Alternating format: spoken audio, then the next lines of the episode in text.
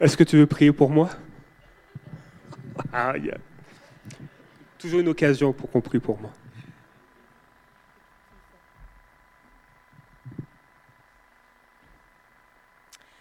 Alléluia. Seigneur, on veut te remercier pour ce privilège, Seigneur, que tu nous donnes d'entendre encore ta parole, Seigneur. Et je prie, Seigneur, pour l'onction, Seigneur, qui brise le joug, Seigneur. Je prie, Seigneur, que tu oignes ton serviteur ce matin et que ta parole dans sa bouche soit comme une épée à double tranchant qui sépare le bien du mal et qui nous remette, Seigneur, sur ton chemin. Seigneur, donne-nous de comprendre, Seigneur. Donne-nous de saisir chaque parcelle de ce que tu as pour nous.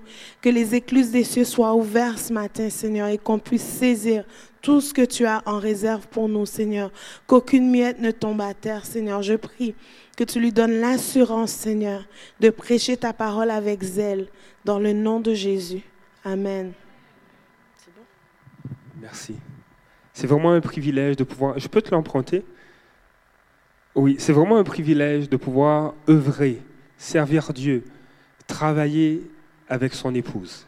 Et c'est, c'est, un honneur de, travailler avec toi. Euh, c'est, une femme, c'est vraiment, c'est une femme de Dieu qui pousse à ce qu'on s'approche plus de Dieu. Alors vraiment, merci. Je, voudrais, je, je, regardais rapidement euh, l'œuvre ici. Euh, je ne te délaisserai point, je ne t'abandonnerai point. Et je pense que c'est une parole pour quelqu'un ce matin. Dieu te dit, je ne vais jamais te délaisser. Je ne vais pas t'abandonner. Et euh, c'est tiré d'Ésaïe. Donc je, t'invite, t'invite à considérer et à saisir cette parole pour toi ce matin. Mon cœur aujourd'hui euh, m'amène à, considérer un, texte, un livre du Nouveau Testament qui, je crois, est un encouragement pour nous. Euh, y a-t-il des médecins parmi nous ce matin? Juste lever la main, les médecins là. Ok, j'en ai vu, oui, ok. Imaginez, euh, il y a quelque temps de ça, il y a, j'écoutais un reportage de la de la présidente de Médecins sans frontières, qui est une Québécoise. Euh, elle a été euh, pendant plusieurs années euh, la présidente de Médecins sans frontières et elle parlait des différents défis auxquels ils ont été exposés. Et je, réalise, imaginez qu'un de nos médecins ou, que cette, cette dame décide d'écrire un livre basé sur des faits vécus, sur ce qui a pris place dans certains pays, dans certaines villes, et qui souhaite le faire de façon la plus exacte possible, la plus détaillée possible. Et euh, nous, avons, nous avons le témoignage justement de médecin qui a fait cet exercice, et nous allons lire des passages euh, d'un des livres qu'il a écrit ce matin. Vous imaginez peut-être Jonathan ou Michael qui, pendant des mois, se, se mettent à travailler à écrire ce que Dieu fait au Québec. L'évangile de Luc a été écrit justement par, euh, par son auteur, par, par Luc, qui est, qui est un médecin, qui était un médecin. Et il va s'adresser à une personne qui s'appelle Théophile. Et il va dire dans les premiers versets, je veux t'écrire cette histoire, je veux te donner, je veux, j'ai fait un travail de reporter, d'enquêteur pour m'assurer que toutes les informations qui sont écrites dans ce livre euh, puissent euh, être conformes à la vérité, à ce qui s'est passé, pour solidifier, pour consolider tout ce que tu as reçu de vive voix et encourager ta foi. Je paraphrase, mais nous allons lire euh, le verset en question. Permettez-moi de faire une première lecture dans la version second 21. Et euh, juste avant, et cela vient à mon esprit, avant de lire Luc chapitre 1, le verset, les versets 1 à 4, euh, vous rappelez effectivement qu'il y a différentes versions de Bible qui sont disponibles à l'arrière. Euh, Pasteur Marjorie a parlé de la version parole vivante ou parole de vie. Ce sont deux versions différentes qui fonctionnent dans leur traduction euh, euh, de cette façon. En fait, c'est une façon de traduire qu'on appelle métaphrase. Euh, ce sont des versions qui sont attachées plus au fond qu'à la forme. c'est comme si on regarde un diamant par toutes ses facettes plutôt que de devoir en choisir une en particulier. le grec et aussi l'hébreu sont deux langues qui sont très riches. Et le Nouveau Testament a été écrit principalement en grec. Et il y a une richesse dans cette langue que lorsqu'on veut faire une traduction, il y a des complexités. Et euh, les traducteurs ont, développé vraiment une expertise depuis euh, plusieurs, on dirait plusieurs centaines d'années. Et aujourd'hui, ce sont des équipes qui, travaillent à la traduction de la Bible. Et ce qui est intéressant avec euh, la les versions métaphrases comme parole de vie, c'est qu'on cherche à comprendre la pensée aussi de l'auteur et le contexte du destinataire ou du premier destinataire. Donc vous pouvez prendre le temps, pendant le temps des fêtes ou pendant le mois de décembre, de lire l'évangile de Luc dans la version parole vivante, par exemple. Parce qu'il y a des éléments qui vont ressortir dans cette traduction qu'on ne va pas retrouver, par exemple, dans une traduction euh, euh, qu'on va dire à équivalence dynamique comme la version Sommer, qui va chercher à traduire la pensée euh, ou l'idée de la phrase, mais sans des fois prendre le contexte ou la réalité des destinataires. Alors je vous encourage vraiment euh, pour cette période de vous procurer une Bible dans une autre version ou à la maison de prendre une version que vous n'avez pas l'habitude de lire et prendre le temps de la lire.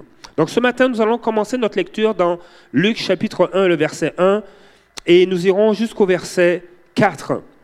Plusieurs ont entrepris de composer un récit des événements qui se sont accomplis parmi nous, d'après ce que nous ont transmis ceux qui ont été des témoins oculaires dès le commencement et qui sont devenus des serviteurs de la parole. Verset 3. Il m'a donc paru bon à moi aussi qui me suis soigneusement informé sur toutes ces choses dès l'origine, de te les exposer par écrit d'une manière suivie, excellent Théophile, afin que tu reconnaisses la certitude des enseignements que tu as reçus. Alors, Luc désirait relater tout ce qui s'est passé, afin que Théophile ait cette conviction, soit encouragé dans sa foi, euh, qu'il a acquise à travers les enseignements qu'il a entendus. Permettez-moi de relire ce passage dans la version parole de vie. Certains ont déjà, euh, certains ont vu depuis le début ce que Dieu a fait chez nous. Et j'aime cette première phrase, euh, elle ne sera pas affichée sur l'écran, mais elle dit ceci, certains ont vu depuis le début ce que Dieu a fait chez nous. Ensuite, ils ont annoncé sa parole. Puis, ils nous ont raconté tout cela et beaucoup d'entre nous ont commencé à en écrire l'histoire. Alors, je me suis renseigné avec soin sur tout ce qui s'est passé depuis le début et j'ai décidé, moi aussi, d'écrire un récit bien composé je fais cela pour toi, très cher Théophile. Ainsi, tu pourras voir ce que tu as reçu. Tu pourras voir que tu as reçu des enseignements solides. J'aime beaucoup, j'aime beaucoup Luc parce que oui, c'est un, il est d'origine grecque. Euh, oui, c'est un médecin, mais euh, il va mettre de l'avant beaucoup l'humanité de Christ et il y a des thèmes particuliers qui vont ressortir de cet évangile. Et je trouve que ces thèmes rejoignent beaucoup notre société et notre époque aujourd'hui. Et je crois que ce matin, Dieu veut nous encourager à considérer ces thèmes-là. Et je vais rapidement vous exposer les quatre thèmes et ensuite je vous partagerai ce que Dieu a déposé sur mon cœur. Vous savez, il commence dans la version parole de vie euh, par cette phrase, certains ont vu depuis le début ce que Dieu a fait chez nous. Il y a une intention chez Dieu. Dieu est toujours intentionnel. Il est intentionnel à se révéler. Il est intentionnel à aimer. Il est intentionnel à guérir. Il est intentionnel à patienter. C'est pas que Dieu est en retard, non. Il est patient. Et Dieu a un plan et il est en train de l'exécuter. Son plan n'est pas terminé. L'exécution de son plan n'est pas terminée. Ce plan n'a pas commencé il y a 2000 ans, 2000 ans avec la venue de Jésus-Christ. Dieu parle de son plan depuis Genèse chapitre 1. Le désir de Dieu, c'est que les êtres humains le connaissent et soient en relation, en communion avec lui. Le désir de Dieu, c'est que, euh, j'ai aimé ce, qu'un pasteur a dit récemment, Adam devait avoir euh, les, tablettes ici, là, de chocolat bien, il devait être vraiment parfait comme bonhomme. Il passait du temps avec Dieu le soir, ils marchaient ensemble dans un jardin, ah, mais c'était génial. Et euh, Dieu, lui a confié de, prendre soin de ce jardin. Et à un moment donné, il a, même permis à Adam de réaliser que hmm, ce n'est pas bon qu'il soit seul. Dieu le savait. Il a, il a mentionné, il n'est pas bon que l'homme soit seul. Mais ce qu'il a fait, c'est pas euh, dire à Adam, voici, je te donne euh, une aide semblable à toi ou quelqu'un qui est semblable à toi. Mais il a dit à Adam, viens, tu vas donner un nom aux animaux. Il y, a vraiment une dimension pédagogique avec Dieu, où il y a quelque chose que Dieu veut qu'on réalise, comme si on devient partenaire euh, avec Dieu pour réaliser ce qu'il veut faire. On n'est pas des automates aux yeux de Dieu. On n'est pas des exécutants. Dieu veut nous rendre participants de son œuvre. Et là, il dit, il dit à Adam, et, vraiment Adam devait avoir une expertise pour nommer chaque animal, selon son nom, ses capacités, ses fonctions. Alors, il va appeler le lion, lion, il va appeler euh, l'aigle, aigle, il va nommer les animaux ainsi. Et on dit dans le texte qu'à la fin, Adam n'a trouvé aucun être semblable à lui. Ah. C'est que dans toute la création, Dieu a permis à Adam de réaliser lui-même qu'il n'y a aucun être qui existe qui soit semblable à lui. Et on voit dans les premiers chapitres de Genèse que Dieu va tirer Ève d'une côte d'Adam. Et là, il va réaliser que là, cette femme est hors de ses, os, chair de sa chair, et il découvre la personne qui est semblable à lui. Donc il y a vraiment une dimension de partenariat et une dimension pédagogique que Dieu utilise. Et le plan de Dieu, c'est que, son royaume, son règne s'établisse sur toute la terre à travers Adam et Ève. Le plan de Dieu, c'est que Adam et Ève et sa descendance soient en communion avec lui. Le plan de Dieu, c'était que les, êtres humains fassent un choix intentionnel d'être en relation avec Dieu. Je vous ai déjà probablement partagé cette pensée qu'un lieu parfait, et je crois que le Jardin d'Éden était un lieu parfait, un lieu parfait nécessite de pouvoir faire un choix. Si tu ne peux pas faire de choix, ce lieu n'est pas parfait. Si tu ne peux pas faire de choix dans une relation, cette relation n'est pas saine non plus. Et on voit que probablement qu'Adam avait justement les, palettes de chocolat. Euh, il avait une épouse magnifique. Ils étaient bien. Et, euh, Dieu a dit, mais regarde, je vous confie ce jardin et vous pouvez euh, prendre soin de ce jardin. Vous pouvez dominer sur la terre. Mais l'arbre de la connaissance du bien et du mal, vous n'en mangerez pas le fruit. Mais il y avait aussi l'arbre de, euh, vie qui était disponible. Et il y avait d'autres arbres fruitiers. Mais il y avait juste un arbre qu'il ne devait pas prendre.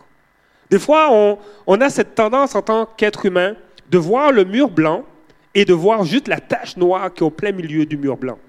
Il peut dire, ah là, là, la peinture est gâchée, ça ne marche pas, le mur est sale, à cause d'une seule petite tache. Et Adam et Ève étaient dans un environnement parfait parce que Dieu leur permettait, leur permettait de faire un choix. tu ne mangeras pas de l'arbre de la connaissance du bien et du mal. Et vous connaissez le choix qu'il a fait. C'est pourquoi on est là aujourd'hui. Mais un lieu parfait doit disposer de la capacité de faire un choix.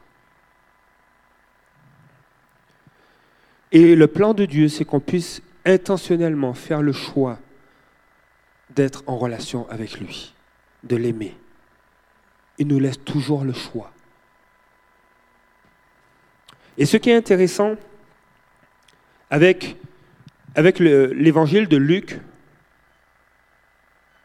c'est que Luc va mettre l'accent sur le plan de Dieu et son accomplissement sur la terre. Dieu est en train d'accomplir son plan à travers la naissance de Jésus, sa vie, à travers la mort de Jésus et sa résurrection. Dieu est en train de révéler son plan qui était indiqué dans l'Ancien Testament et il, euh, il est en train de franchir une étape décisive par la mort et la résurrection de Jésus. Et Luc décide d'exposer tout cela, d'exposer la naissance, d'exposer euh, la vie de Jésus, ce qu'il a accompli. Vous savez, c'est le seul évangile qui parle le plus du mot sauver. C'est l'évangile qui en parle le plus. Du mot sozo, sauver, qui peut être traduit aussi par guéri, délivré. Parce que le plan de Dieu, c'est de libérer son peuple, de libérer le monde, de permettre au monde de se tourner vers lui, de délaisser les ténèbres, de délaisser tous ceux qui le détruisent, le, le déconstruisent, le dévalorisent, pour se tourner vers Christ. Et Luc, un de ses thèmes majeurs, c'est de révéler le plan de Dieu qui est en train de s'accomplir sur terre. Le deuxième élément majeur dans, dans, le livre de Luc, de, de Luc exact, c'est de parler du salut du monde. Dans Luc chapitre 19, verset 10, il est dit, En effet, le Fils de l'homme est venu chercher et sauver ceux qui étaient perdus. Il a le désir que le monde entier soit sauvé. Et, il y a cette dimension dans ce plan, c'est que Dieu te sauve pour que tu apportes le salut à d'autres. On va regarder cela. Oui, la version second 21 va dire, en effet, le Fils de l'homme est venu chercher et sauver ce qui est perdu. Dans Luc chapitre 3, le verset 5 va dire ceci. On va, on va commencer un petit peu plus tôt.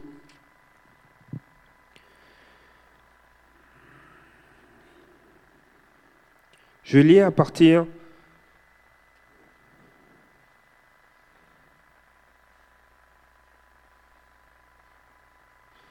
Je lis à partir du verset, euh, du verset 4. Au fait, c'est,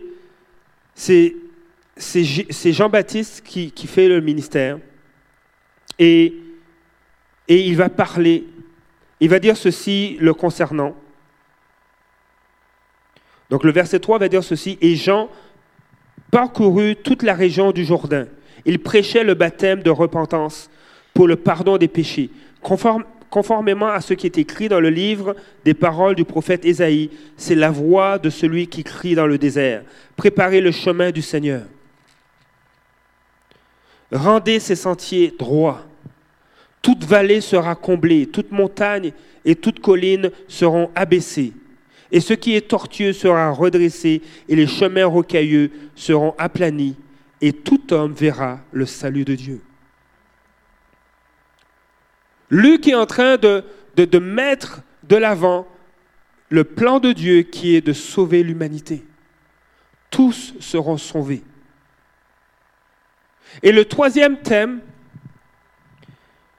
et on est dans un contexte où Jésus est mort et ressuscité. Et Luc veut confirmer tout ce qui s'est passé auprès de Théophile. Et il veut faire ressortir le plan de Dieu qui vise les païens. Qui est un païen? Est-ce qu'il y a des païens ici? Ok. Il y a juste un païen, deux païens, trois païens? Qui dit mieux? Ok, quatre païens? Ok, ça monte pas vite. Ok Cinq païens? Ok. Bon, on va passer la journée. Ok. Mais nous sommes tous des païens. Nous sommes tous des non-juifs. Est-ce Je dû poser cette question. Qui est juif de naissance?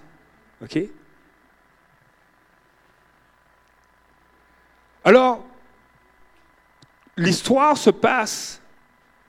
L'histoire se passe en Palestine. Jésus va, franchir des, régions comme la Galilée, la Samarie, la Judée. Il va faire son ministère dans, dans cette région pour révéler le plan de Dieu qui touche tous les païens, tous les non-juifs. Et, les non-juifs sont les destinataires ultimes du salut. Et ce que j'aime aussi de l'évangile de, Luc, c'est qu'il fait ressortir le plan de Dieu qui vise tous ceux qui sont marginaux, tous ceux qui sont rejetés. Si tu as été rejeté, tu es la cible de Dieu. Si tu connais quelqu'un qui a été rejeté, elle, est la cible de Dieu. Elle est le centre d'intérêt de Dieu. Et nous sommes à une époque où il y a beaucoup de marginalisation, il y a beaucoup de marginaux. Les femmes euh, n'ont pas de, valeur légale, de sorte qu'elles ne peuvent même pas aller devant les tribunaux pour demander la garde des enfants. Elles ne peuvent pas euh, porter plainte pour des injustices. Si on a besoin d'un témoignage face à un accident, une situation, on ne peut pas faire appel aux femmes parce qu'elles n'ont pas de valeur légale. Leur parole n'a pas de poids. Et ce que j'aime de, de, Luc, c'est qu'il il retranscrit ce que Dieu a fait. Dans Luc 24, qu'est-ce qui se passe? On a, quelque temps avant, trois jours plus tôt, on a enterré Jésus. Les disciples se sont éparpillés, ils sont découragés, parce qu'ils pensaient que c'était le Messie, ce prophète promis qui devait rétablir Israël. Et là, il a été crucifié, il est mort, mais comment ça, ce, prophète qui devait être euh, euh, un leader politique, un leader militaire, comment ça, il, s'est laissé faire? Et là, il est mort, puis on n'a pas pu... Euh, c'était la veille de la Pâque, la Pâque allait commencer le soir, il, a fallu l'enterrer ou le mettre dans un tombeau. Et ils n'ont pas pu préparer son corps selon, les, coutumes juives. Et le dimanche matin, il y a des femmes qui ont dit, mais peut-être que si, si on vient avec des parfums, avec euh, euh, des, plantes aromatiques, peut-être que les gardes qui sont devant la pierre du tombeau vont, accepter de déplacer cette pierre et nous permettre juste de, prendre soin du corps de Jésus. Alors ces, femmes avec une, motivation de, de, vouloir quand même honorer euh, la, dépouille de, leur Seigneur, de leur Maître, partent de bon matin et elles arrivent et il n'y a personne devant, il n'y a, aucun garde, il n'y a aucun soldat devant le tombeau. Et encore plus, la pierre a été roulée. Et là, elles sont, elles sont inquiètes. Elles disent, qu'est-ce qui s'est passé? Est-ce qu'il y a des voleurs qui sont venus voler le corps de, Jésus? Et vous connaissez l'histoire? Jésus est ressuscité. Et les, soldats ont eu peur, ils ont fui. Et ces femmes vont rentrer, elles, elles vont voir qu'il n'y a pas de corps. Et en sortant, il y a comme un jardinier qui est là. Et les femmes disent, mais on voit un homme, ça doit être le jardinier, celui qui, gère le, secteur. Peut-être que lui, il sait où ils ont mis le corps de Jésus. Et elles, elles, vont vers lui. Marie va vers, vers lui et elle reconnaît Jésus. Et c'est ce que Luc va retranscrire dans Luc chapitre 24. Comment le témoignage d'une personne qui est marginalisée, qui n'a pas de valeur euh, juridique peut-elle être considérée et est mentionné dans ce livre, racontant ce qui est arrivé à Jésus, qu'il est ressuscité? Et c'est ça la beauté de Dieu. Ce que l'homme marginalise, Dieu l'accueille toujours. Et ça renforce aussi la crédibilité du texte et de l'histoire. Parce que si c'était écrit par des hommes, si ça avait été planifié par des êtres humains, c'est sûr qu'on n'aurait pas mis de femmes dans, dans cette étape-là. On aurait envoyé des disciples. On aurait peut-être pas mentionné qu'ils avaient fui. Mais c'est un argument qui prouve aussi la, véracité du texte et de l'histoire. Parce que celles qui étaient marginalisées ont été utilisées par Dieu. Elles ont cru. Elles ont couru vers les disciples et eux, ils ne croyaient pas vraiment. C'est pas possible, tu, vous divaguez, vous racontez peut-être n'importe quoi. Et on va voir dans d'autres textes, il est mentionné que sur le chemin de Damas, il y avait euh, le chemin d'Emmaüs, il y avait deux disciples qui étaient pitoyables, qui étaient découragés, qui quittaient Jérusalem et qui sur le chemin disaient mais ça va plus, Jésus est mort. Et sur ce chemin, Jésus est apparu. Et il pose la question à ses deux disciples. Il dit, mais qu'est-ce qui se passe? Pourquoi vous avez la, mine si triste? Il dit, mais quoi T'as pas lu, as pas lu euh, le dernier tweet? T'as pas été sur Instagram? On a montré la photo de Jésus crucifié. Tu n'es pas au courant de ce qui se passe? Euh, Non, raconte. Mais oui, il est mort. C'est lui qu'on considérait comme le Messie. Il a été crucifié, il a été enterré. Et là, cet homme qui s'est mis à marcher avec ses deux disciples a, commencé à leur raconter et à leur expliquer les Écritures, à leur expliquer le plan de Dieu, que Dieu allait envoyer son Fils, qu'il allait mourir et qu'il allait ressusciter le troisième jour, dans le but de racheter l'humanité, de le réconcilier, de réconcilier l'humanité avec Dieu, et de permettre aux Juifs et aux non-Juifs d'être un seul peuple. Et là, là, ils arrivent chez eux. Ils disent, mais tu ne veux pas rester avec nous pour continuer à nous raconter, nous expliquer la, parole de Dieu Ce matin, il y a deux sœurs qui m'ont dit, pasteur, il faut que tu ailles sur EMCI, écoutez tel prédicateur, c'est trop fort, c'est trop bénissant. Même les gens qui ont, invité cet homme-là n'en reviennent pas. J'avais juste envie d'aller puis d'aller écouter tellement il y avait un enthousiasme. Et là, il rentre dans la maison avec cet, inconnu qui leur a expliqué les Écritures. Ils se mettent à table et cet inconnu rompt le pain, fait la bénédiction, il, prie et là, les deux disciples reconnaissent que c'est Jésus. Et là, il disparaît. Et là, tout enthousiaste, comme ces deux sœurs qui, qui, m'ont parlé ce matin, ils retournent à Jérusalem. On a rencontré Jésus. Ils sont bouleversés. Ils ont compris que Jésus est ressuscité. Mais en cours de route, tu disais, il y a des femmes qui ont dit, et elles sont bizarres un peu ces femmes-là, mais elles ont dit qu'il serait ressuscité. Je pense qu'elles ont peut-être une insolation où elle divague, où c'est la douleur, c'est la peine. Mais Jésus se glorifie dans ceux qui sont marginalisés. Ce matin, je ne veux pas être trop long, mais je veux vous encourager pour, au moins pour le mois de décembre, à lire l'évangile de Luc.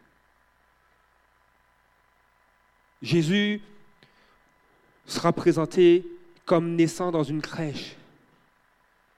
Et, Luc prend le temps de parler de la naissance de Christ. Il prend le temps de même de parler de celui qui va être une voix dans le désert, de Jean-Baptiste.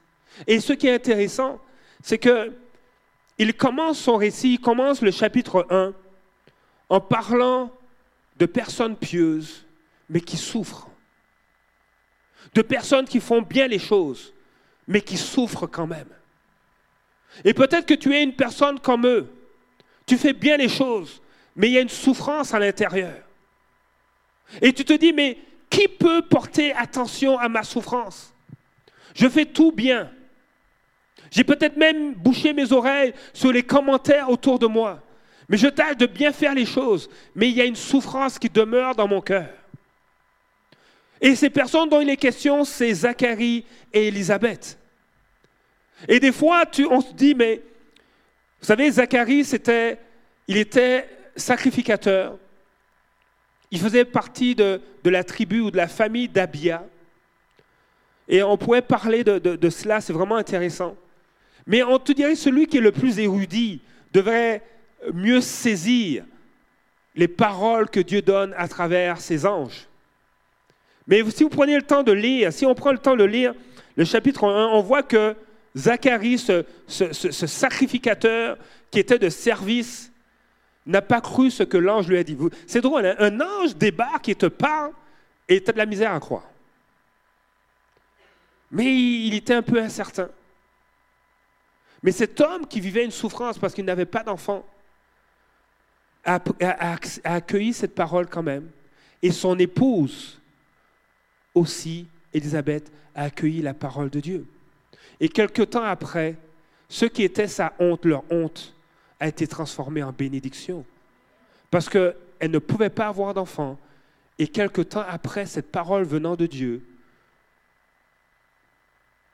Zacharie a une relation sexuelle avec son épouse et elle est tombée enceinte. Dieu s'intéresse pas seulement aux apparences, mais il regarde au cœur. Pourquoi il n'a pas pris une autre famille, je ne sais pas. Mais c'est sûr qu'il était en train d'adresser une souffrance dans un foyer. Et ce matin, Dieu veut aussi adresser les souffrances que tu peux vivre. Dieu ne cherche pas à les exposer, Dieu cherche à les adresser. Ce qui est intéressant dans, le livre de Luc, c'est qu'il est souvent fait mention de maintenant et aujourd'hui. Souvent répété ces mots aujourd'hui, maintenant. 14 fois dans l'évangile de Luc, il est mentionné maintenant. 11 fois, il est mentionné aujourd'hui. Une de ces fois, on peut, on peut prendre cela pour nous. Dieu veut adresser ton besoin aujourd'hui. Le chapitre 1 est intéressant parce que Élisabeth tombe enceinte et, euh, elle, se retire un peu. Et peu de temps après, une jeune femme va recevoir la visite d'un ange qui va lui annoncer que Dieu l'a choisi pour porter le Sauveur du monde. Et elle va dire, Seigneur, qu'il soit fait comme Dieu le désire. Et, et Marie va aller voir sa cousine Élisabeth. Et lorsqu'elles vont se rencontrer, l'enfant qu'Élisabeth porte va tressaillir. Et Élisabeth, celle qui avait été, qui portait ce fardeau, qui a vu Dieu l'exaucer, va commencer à prophétiser. Dieu veut changer notre discours. Dieu veut changer ton discours. Il y a Dieu, vous savez, euh, j'ai mis ma veste ce matin, mais ce qui intéresse plus Dieu, c'est mon cœur. Et, lorsqu'un cœur est transformé, son discours change. Et c'est un cœur transformé que Dieu veut nous donner. Non seulement Dieu veut retirer l'opprobre, ce, ce, qui te blesse, ce qui te, te brise, mais il veut changer ton cœur pour te donner de nouvelles paroles. Des paroles qui prophétisent, des paroles qui déclarent ce que Dieu va accomplir. Et juste le chant de cette femme brosse le portrait de tout le livre de l'évangile de Luc. Et ce matin, je vais inviter euh, Jonathan au piano, mais j'aimerais qu'on puisse prier. S'il y a une douleur que tu portes, tu dis, mais je fais tout bien. comme Élisabeth et comme Zacharie. Mais il y a quelque chose dans mon cœur. J'attends une promesse qui ne prend pas place. Ce matin, je veux t'inviter à te lever. Et j'aimerais qu'il y ait toute une belle musique qui porte ton âme et qui te soulève. Mais je ne pense pas qu'il y avait eu de la musique qui accompagnait les anges. Et je ne dis pas que je suis un ange, mon épouse peut témoigner que j'en suis pas un. Mais je, pense qu'il faut être authentique avec Dieu, pas avec moi. Vous n'avez pas besoin d'être authentique avec moi. Nous voulons être une église qui est authentique. Mais je, désire, je veux vous inviter à être authentique avec Dieu.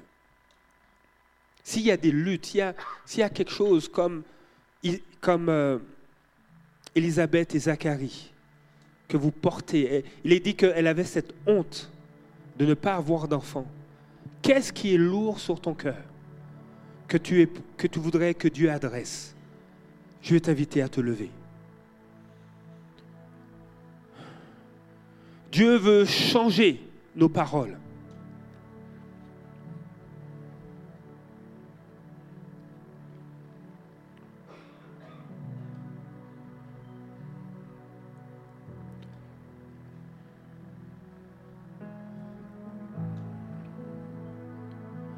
Dieu veut changer nos paroles. Et euh,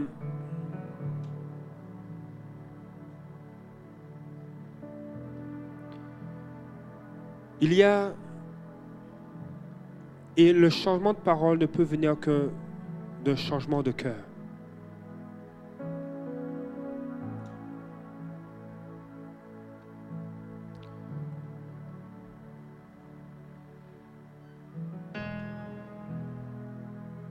Il est écrit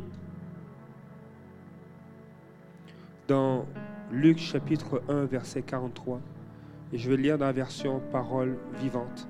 Comment ai-je mérité l'honneur, dit Élisabeth, d'une visite de la mère de mon Seigneur? Comment elle savait que, que Marie portait Jésus dans son sein? Mais Dieu veut agir dans nos vies à un tel point que nos cœurs changent et que ce qui sort de notre bouche prophétise sur nos vies et sur la vie de d'autres personnes. Amène la vie là où la mort a régné, là où le découragement a régné. Amène l'espérance. Quand vois-tu, dit, euh, est-il écrit au verset 44, quand vois-tu au moment même où je t'ai entendu me saluer, mon enfant s'est mis à bondir de joie en moi. Tu es heureuse toi qui as cru que la promesse du Seigneur s'accomplira. Alors Marie, à son tour, se mit à chanter. Mon âme déborde de louanges et chante la grandeur du Seigneur. Mon esprit exulte de joie et, et triomphe en Dieu mon Sauveur. Car il a bien voulu jeter les yeux sur son humble servante. C'est pourquoi, dans tous les âges à venir, on dira que je suis la plus heureuse des femmes, car le Tout-Puissant a fait de moi un grand miracle. Et elle va continuer ainsi. Et ce matin, ce que Élisabeth a vécu, et même il y a le témoignage de Zacharie, ce que ces hommes, cet homme et cette femme a vécu, Dieu veut que tu le vives maintenant et aujourd'hui. Il y a des choses qu'il veut faire tomber. Il y a des promesses que tu attends qu'il veut exaucer. Il y a des blessures qu'il veut guérir. Les cacher, les étouffer ne change rien. Mais lorsque tu le, laisses agir, lorsque tu laisses sa parole pénétrer ton cœur, ce n'est pas pour te détruire, mais c'est pour te reconstruire. Ce n'est pas pour t'abattre, mais c'est pour te relever. Ce n'est pas pour t'humilier, mais c'est pour t'élever.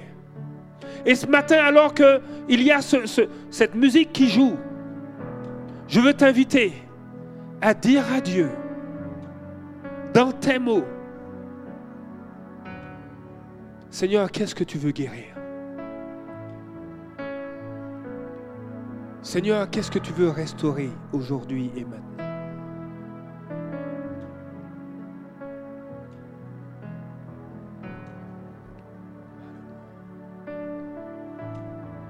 Dieu veut intervenir dans ta vie. Sa parole est puissante. Et ce qu'il déclare, il l'accomplit.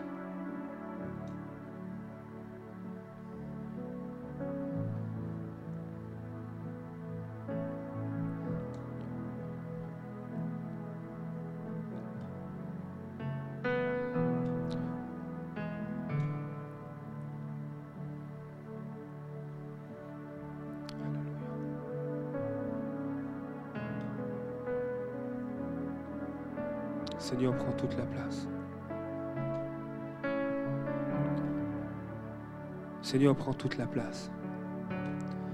Seigneur, tu veux accomplir ton plan à travers chacun d'eux. Tu veux accomplir ton plan dans ma vie, dans ta vie, dans sa vie à lui. Tu veux accomplir ton plan dans nos vies. Et ton plan, c'est de nous restaurer. Ton plan, c'est de nous guérir. Ton plan, c'est de nous bénir. Ton plan, c'est que nous soyons réconciliés avec toi. Ton plan, Seigneur, c'est qu'on puisse atteindre le monde entier et dire ce que tu as fait. Et qu'à leur tour, que le monde entier puisse se tourner vers toi.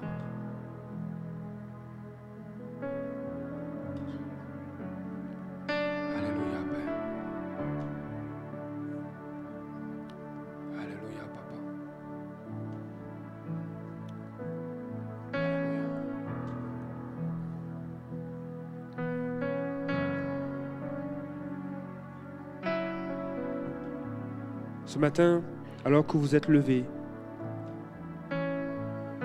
ce qu'on va faire, je vous invite à venir en avant. Si vous êtes levé en tant que couple, venez en tant que couple en avant. Si tu es seul, viens, viens en avant.